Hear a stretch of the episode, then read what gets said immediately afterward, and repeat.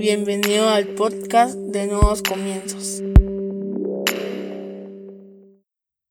Bienvenidos sean todos, gusto de saludarlos.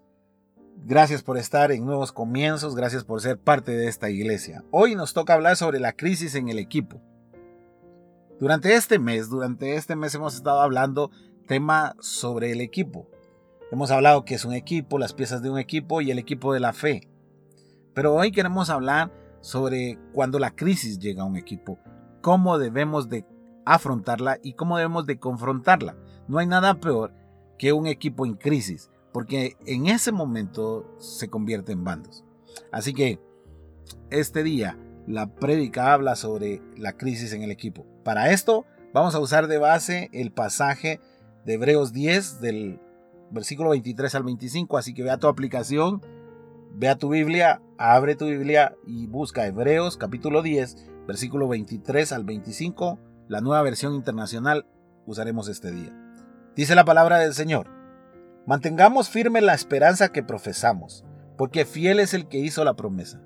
Preocupémonos los unos por los otros, a fin de estimularnos al amor y a las buenas obras.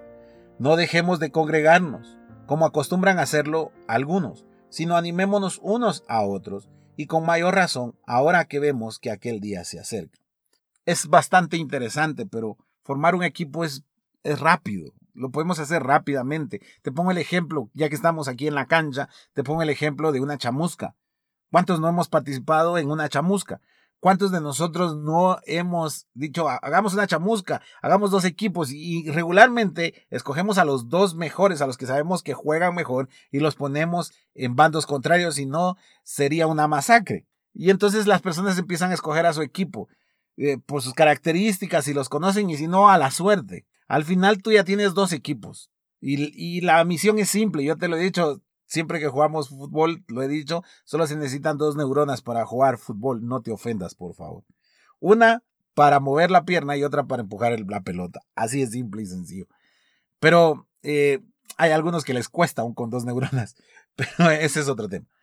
Pero entonces, para que me comprendas, ahí ya tienes dos equipos. O sea, formar un equipo es fácil. Compenetrar un equipo no. Ubicar las piezas del equipo adecuadamente, eso lleva más trabajo. Y necesita de un entrenador como lo hemos visto en las prédicas anteriores. Y que todo el equipo vaya en pos de algo, que tenga la misma fe, que tenga la misma visión, la misma misión, y que en su ADN se incruste esa visión y esa misión, es más complejo, lleva más trabajo. Fue el tercer tema que vimos y, y cuando lo logramos somos imparables. Lo hablamos el domingo pasado, somos imparables si todo mundo tiene fe en el equipo. Somos imparables si somos un equipo de fe. El problema que cuando nos volvemos imparables, a veces nos volvemos descuidados. Y es ahí donde entra la crisis. ¿Sabes? A veces creemos que somos, somos el mejor equipo que existe. A veces vamos a creer que somos la mejor iglesia que existe. Y no es cierto. La mejor iglesia que existe es la que va a haber en el cielo. E, es, en serio. No, no es esta la mejor iglesia. Porque el día que no lo creamos, vamos a dejar de trabajar, vamos a dejar vamos a pensar que por inercia nosotros vamos a ser los mejores y no es así.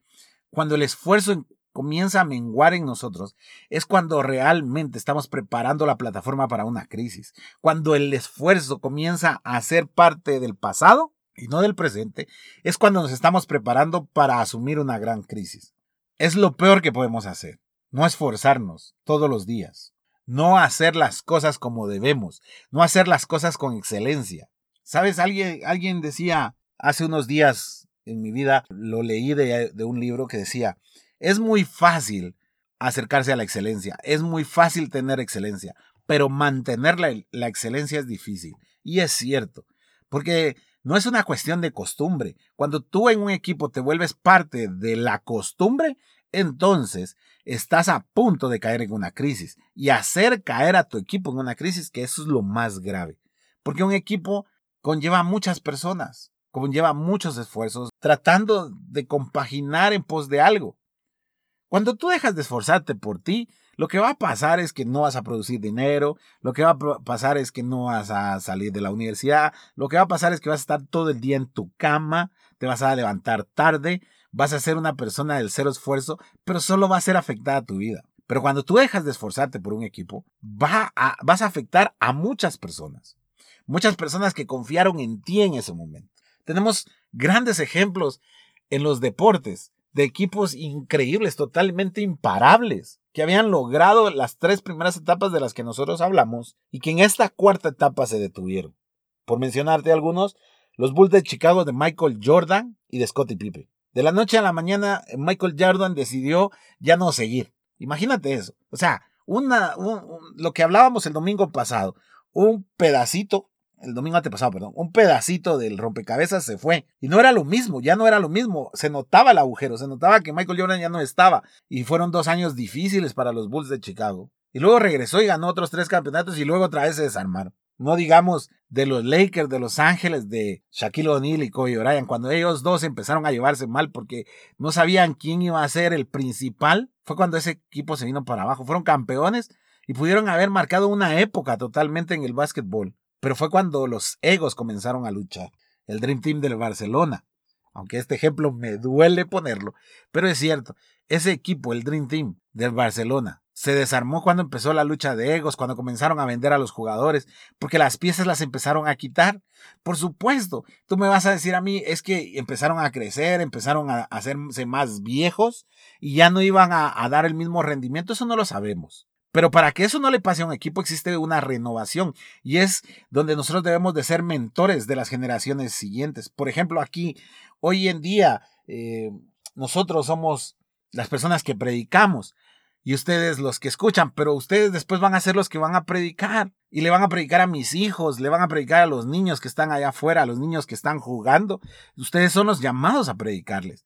Y de ustedes depende que el equipo siga siendo imparable. Y después dependerá de los niños.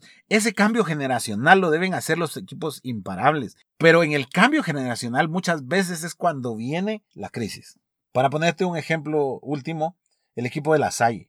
El equipo de la Salle era el, era el equipo por excelencia de secundaria de fútbol, de la prepa de fútbol, perdón, que había ganado 151 partidos. Imagínate 151 partidos consecutivamente. Si este año ya hablaban de que Liverpool era el, equipo imparable en el fútbol por la racha que llevaba, que ni siquiera se asomaba a los 151 partidos sin perder y que desafortunadamente fue eliminado de la Champions, pero de eso hablaremos después.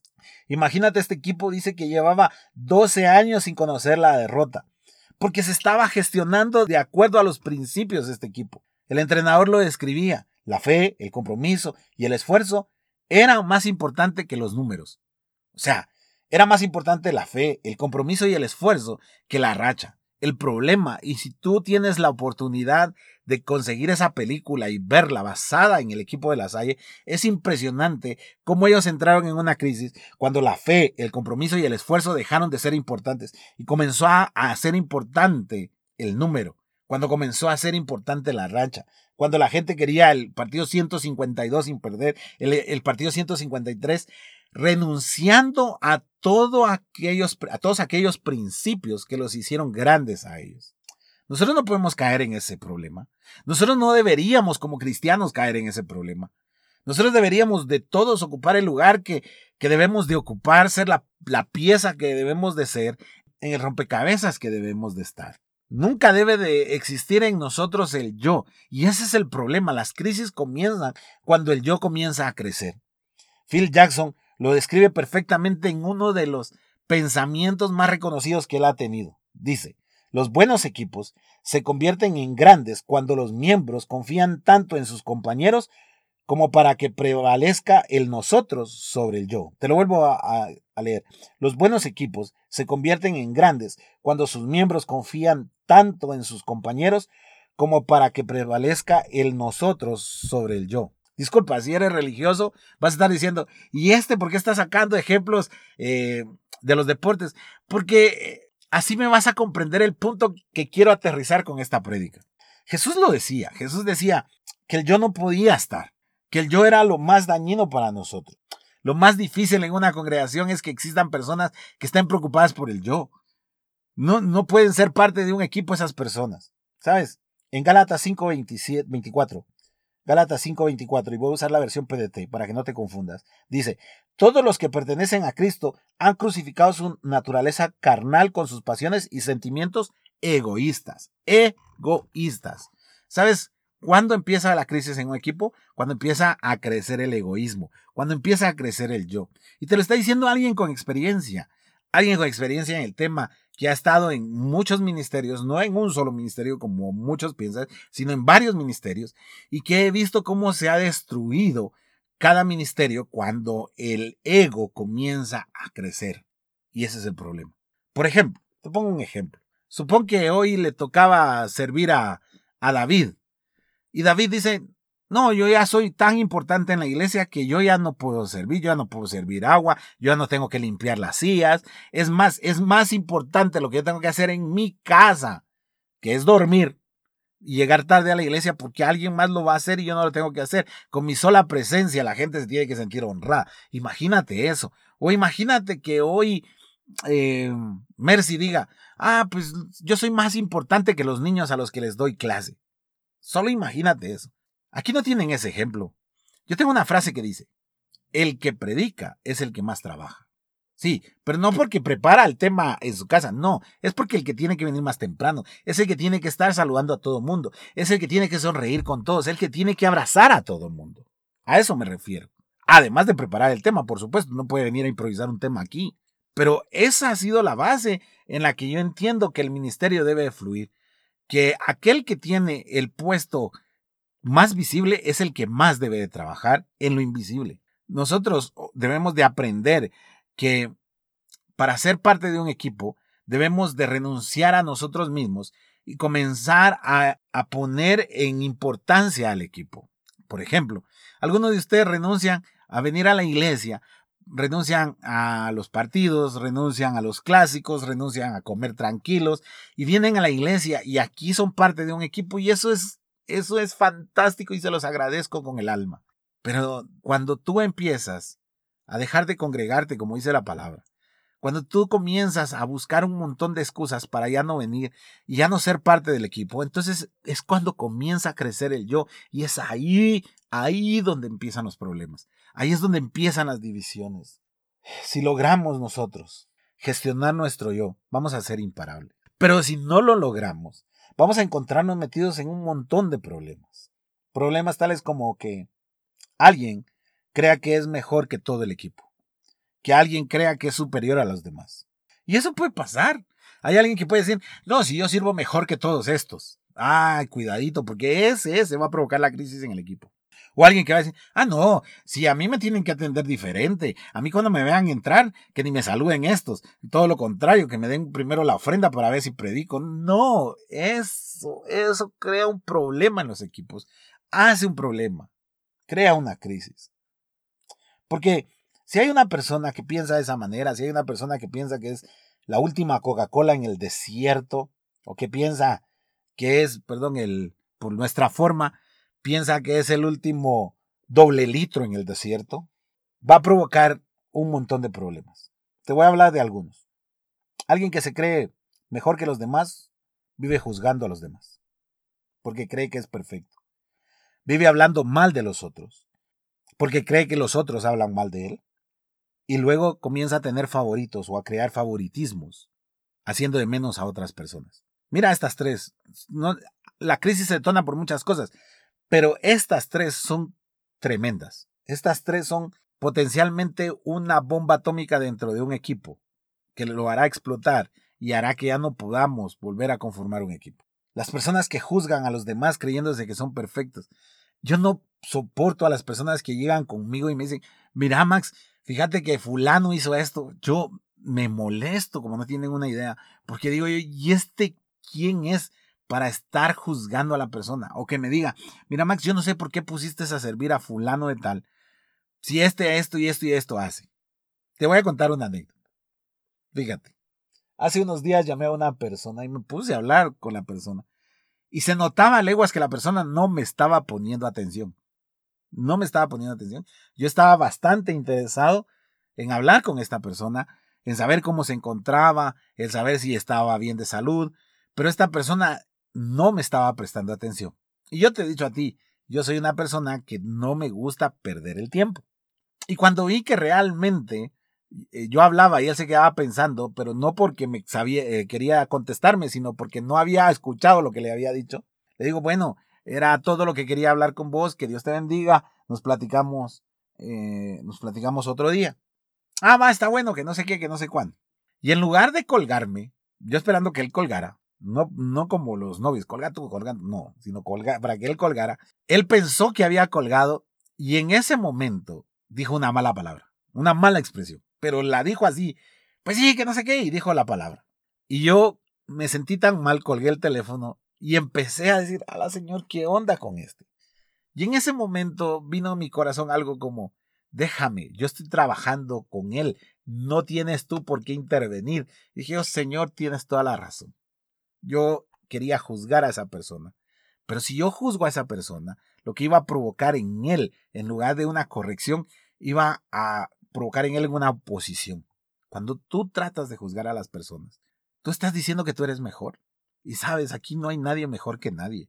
Desde el que predica hasta el que barre la alfombra o el que abre la puerta, de verdad todos pecamos, todos somos, todos somos personas imperfectas. Y si no te queda claro, tienes un problema. Y háblalo con nosotros, ven con nosotros y háblalo de frente con nosotros. Pero tienes un problema. Porque si tú no fallas en esto, tú fallas en otra cosa. Por ejemplo, hay alguien que dice, ah, es que son bien impuntuales, no vienen a tiempo para servir o no vienen a tiempo al servicio. Pero tal vez esa persona sí vino a tiempo, pero es mentirosa.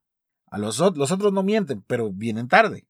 Y así nos vamos equiparando. Posiblemente otro viene puntual, sirve excelente, eh, no miente, pero es un es una persona que se enciende inmediatamente y empieza a insultar a todo el mundo y empieza a hablar malas palabras. Por eso te digo, cuando tú quieras juzgar a tu hermano, cuando quieras juzgar a alguien del equipo de nosotros, entonces, en primer lugar, mata ese yo. Y segundo, ven a pedir consejo y ven a decir, mira, me siento de esta manera, siento que quiero juzgar a medio mundo, ¿por qué será? Y ahí vamos a tratar nosotros ese tema. No vamos a dejar que esa crisis entre en el equipo. Ah, los que hablan mal.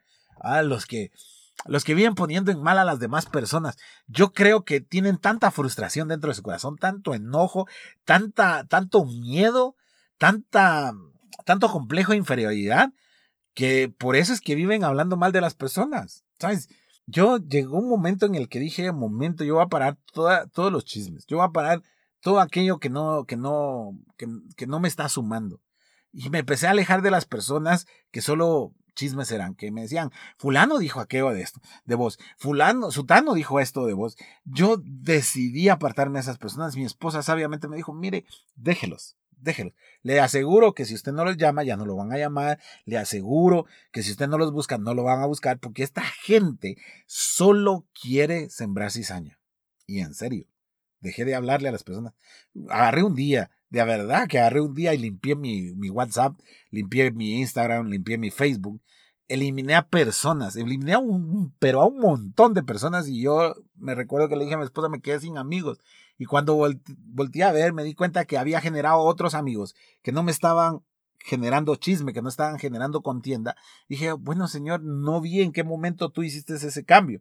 Muchas veces nosotros no nos alejamos de los chismes por miedo de perder amistades. Porque decimos, ay, no, pobrecito, ya no me va a querer hablar, o pobrecita, ya no me va a querer hablar, y entonces yo me quedo, yo me voy a quedar solo. Eso es una gran mentira. Quita, quita todo chismoso de ti. Y si hay un chismoso en el equipo, ven tú con nosotros, no a manera de chisme, sino vennos a decir, mira, habla con tal persona porque lo que está haciendo no está bien. Con eso que nos digas, nosotros vamos a ir y hablar con la persona. No vamos a dejar que entre esa división en nosotros, por favor. Teniendo favoritos, ¿sabes? La gente no entiende por qué a mí me gusta Lucas Leis. O sea, los libros, lo que escribe. Por favor, no me malentiendas. Ya vi esa mirada que estás haciendo en este momento y ya me malinterpretaste. Porque a mí me gusta cómo ministerialmente es Lucas Leis. Así, ahí se oyó mejor. Por favor, no malinterprete las cosas. Estoy casado, tengo hijos, tú sabes.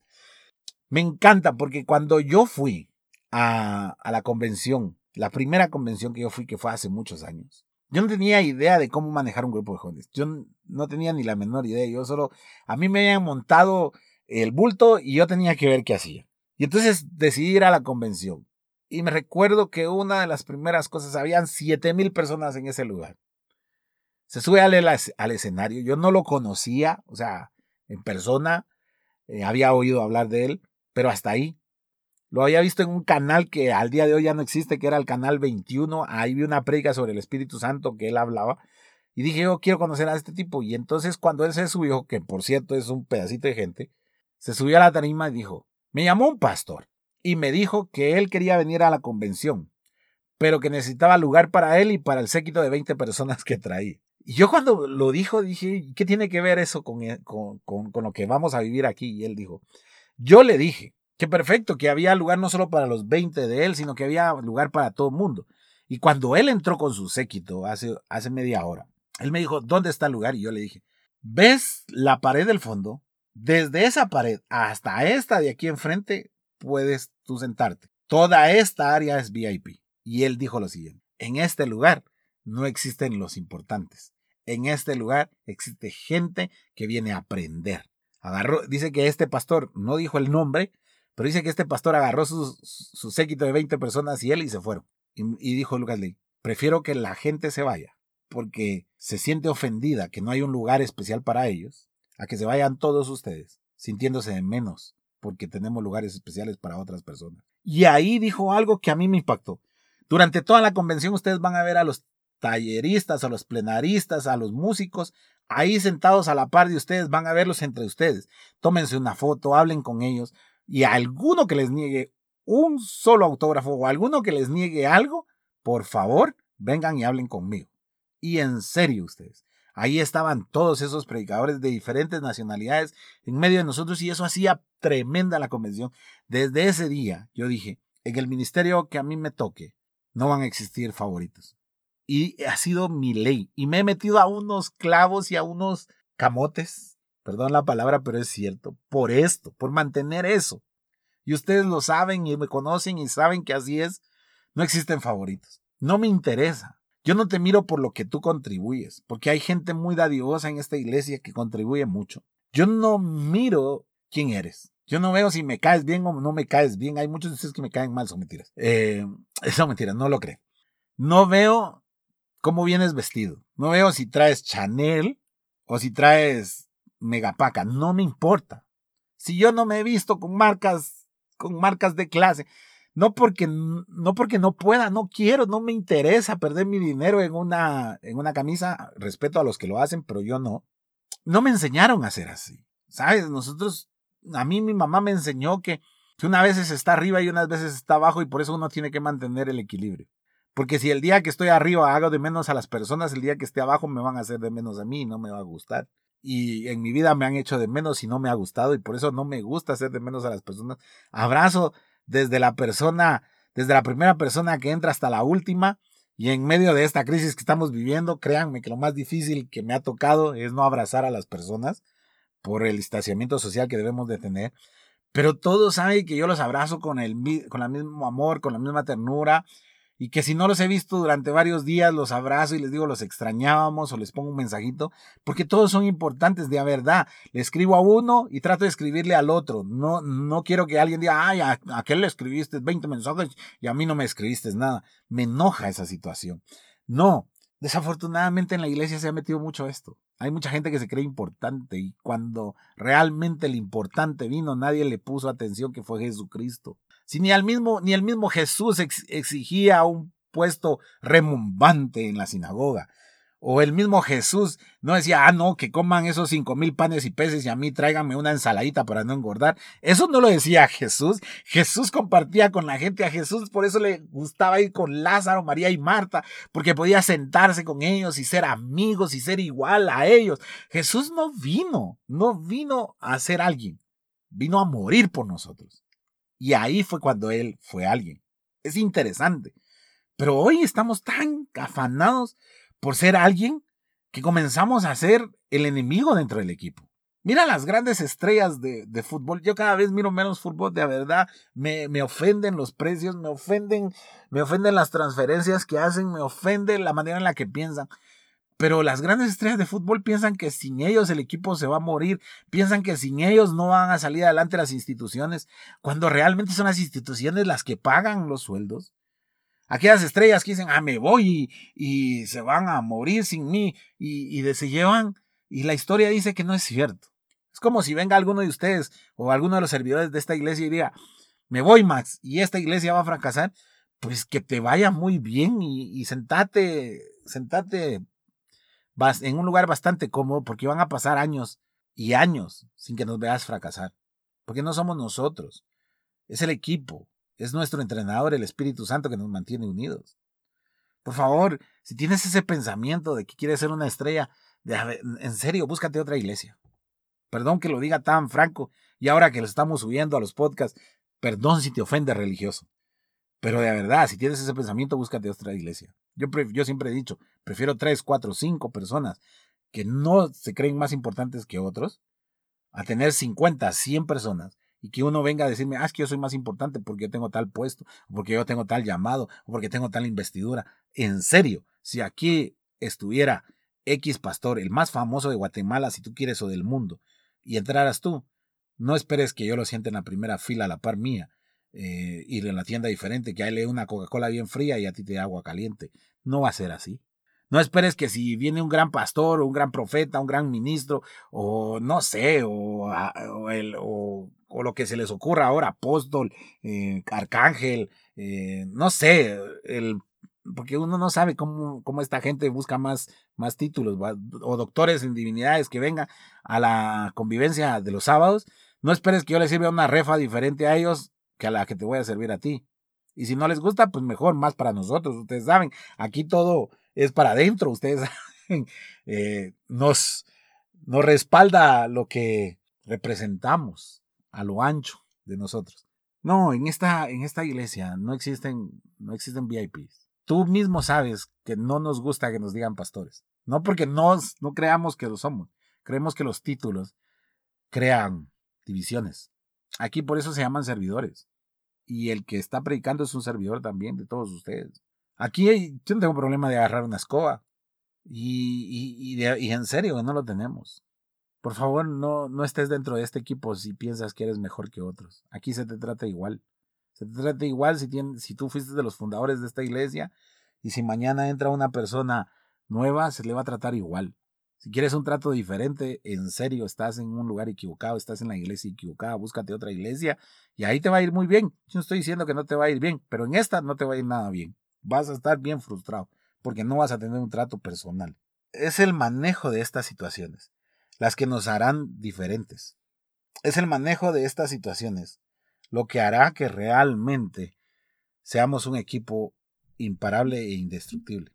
Sabes, el enemigo ha metido mucha religiosidad en, nuestra, en nuestras iglesias, demasiada religiosidad. Y eso está afectando al día a día.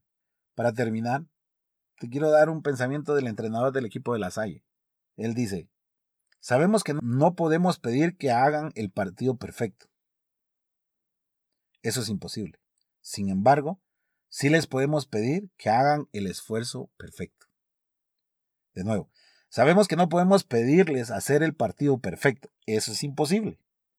Sin embargo, sí podemos pedir que hagan el esfuerzo perfecto.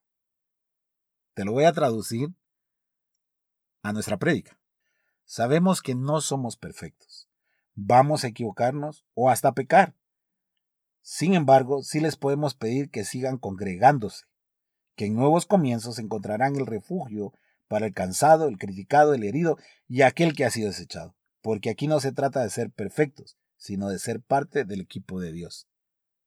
Una vez más, sabemos que no somos perfectos, vamos a equivocarnos o hasta pecar. Sin embargo, sí les podemos pedir que sigan congregándose, que en nuevos comienzos encontrarán el refugio para el cansado, el criticado, el herido y aquel que ha sido desechado porque aquí no se trata de ser perfecto, sino ser parte del equipo de Dios. Y es cierto. La mejor manera de manejar una crisis en el equipo es sabiendo que el equipo no te pertenece. El equipo no le pertenece a Max, no le pertenece a Jackie, no te pertenece a ti, no le pertenece a mi mamá, no le pertenece a mi suegra, no le, no le, pertenece, no le pertenece a Velvet, no le pertenece a David, no le pertenece a Marlon, Dios me guarde, imagínense, no le pertenece a la Vivi, no le pertenece a la Ubita, no nos pertenece, le pertenece a Dios. Y nadie está a la altura de Él Y nadie es tan perfecto como Él o nadie es perfecto como Él. Nadie es tan santo como Él y cuando realmente entendemos que nosotros somos parte del equipo de Dios es cuando realmente nuestro yo es aplastado totalmente por la autoridad de Dios. Aquí no, no te vamos a juzgar por pecar. Perdóname. Y, realmente si hay un religioso escuchando esta prédica, no, no te pegues un tiro todavía. Tranquilo. No te vamos a juzgar por pecar. Te vamos a guiar para que tú sigas el propósito de Dios en tu vida. Y si pecas, pues que tengas el corazón para arrepentirte, porque hasta yo peco.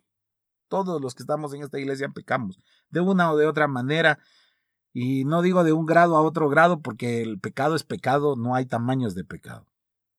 Aquí no vamos a decirte, mira, ya no vengas a la iglesia porque, porque te tatuaste. No, no lo vamos a hacer. Que yo no esté de acuerdo es otra cosa, pero no lo vamos a hacer. No vamos a decir, ah, no, si venís en pantaloneta no entres, porque a la, a la casa de Dios se viene bien vestido. De nada me sirve venir en tacuche y estarle haciendo el dos a mi esposa sin que ella se entere y que solo Dios lo sepa. Hemos confundido las cosas realmente. Lo que te vamos a pedir es que te congregues, sea como sea, como estés, congrégate. Ven a este lugar, no te vamos a hacer de menos, te vamos a abrazar, vamos a hacerte parte del equipo. Pero eso sí, Deja el yo ahí en la puerta antes de entrar a este lugar. Por favor, no queremos crisis en nuestro equipo. Y si las vamos a tener, las vamos a manejar de frente. Y es lo único que te quiero pedir. Si tú tienes problemas con alguien de nosotros, con alguno del equipo, ven con nosotros y háblalo. De frente. Porque así se paran las cosas. De frente se solucionan las cosas. Él quiere carácter y temperamento para pararte de frente. No seas como las personas que ocupan algún lugar y no tienen carácter y empiezan a, dar recaditos desde el púlpito, eso no lo vas a, no lo vas a encontrar aquí en, Nuevos Comienzos. No lo vas a encontrar.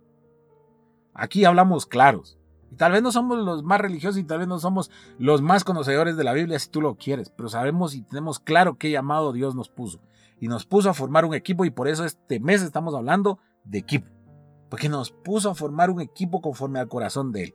La otra semana Vamos a hablar de la transformación del equipo y ese va a ser el punto culminante de este mes. Pero hoy que estamos hablando de la crisis del equipo, vamos a manejar la crisis adecuadamente. Vamos a decirnos las cosas de frente. Puede que suenen ofensivas y puede que en ese momento eh, saquemos chispas, pero a la larga vamos a agradecer porque quiera que no, y te aseguro, y si tú eres brutalmente honesto conmigo, te aseguro que tú aprecias a las personas que son honestas a las personas que te hablan de frente, a las personas que si están mal tienen el valor de decirte que estás mal, no a las personas que te acarician con mentiras. De verdad, esas personas no valen la pena y déjalas, déjalas afuera de tu vida, porque lo único que van a provocarte es crisis. Así que, no somos perfectos. Nuevos comienzos es todo menos la iglesia perfecta. Porque los que estamos aquí no somos perfectos tenemos unos defectos y se nos notan al caminar. Y eso es lo peor. Se nos nota al caminar. Se nos nota cuando hablamos que tenemos defectos. Pero sabes, lo que sí tenemos es mucho amor. Somos un equipo lleno del amor de Dios. Somos una iglesia llena del amor de Dios. Así que por favor no juzgues, no critiques, no hables mal de las personas. No te creas mejor que los demás y por favor, no esperes un trato preferencial en esta iglesia aunque esté mi mamá aquí, aunque esté mi suegra aquí, aunque esté mi esposa, mis hijos, todos ellos tienen el mismo trato, en serio, de verdad. O, les va peor porque les exijo el doble. No pienses que mi familia va a tener un trato preferencial en esta iglesia, no es cierto.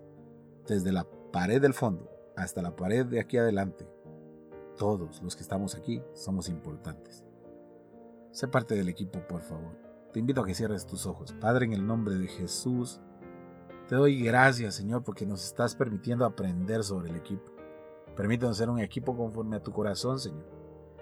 Y si entre nosotros hay alguien que su yo está siendo más grande que el nosotros, por favor, trabaja en su corazón. Cuando alguien quiera hablar mal o cuando alguien quiera llevar un chisme, Señor, por favor, resguarda esa boca. Que pueda él dominar su lengua para no hacer daño. Y si alguno de nosotros nos creemos superior a otros, Por favor, Señor, permítenos tener esa humildad. Pon en nosotros la humildad para saber que todos somos iguales y que todos valemos lo mismo. En el nombre de Jesús queremos ser el equipo perfecto, Señor. Queremos ser el equipo llamado desde tu corazón, Señor. Porque somos personas imperfectas que estamos luchando, que estamos que estamos levantándonos día tras día y que posiblemente hemos equivocado el camino y posiblemente hemos pecado, Señor, pero nos hemos arrepentido adecuadamente. Te pido, Padre, que hables a nuestra vida, a nuestra mente y a nuestro corazón hoy, Señor, y que salgamos de este lugar siendo un equipo realmente. Que cuando tengamos una crisis la podamos manejar de frente, Señor, con el carácter que tú nos has permitido tener para poder confrontar a aquellos que traen chisme, contienda y división, Señor. Porque en esta iglesia vamos a trabajar en unidad, porque el cuerpo es uno, Señor. Y las partes somos muchas, porque esta iglesia es una delante de ti.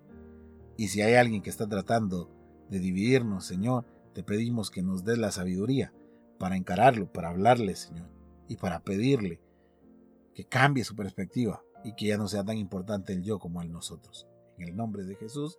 Amén y amén.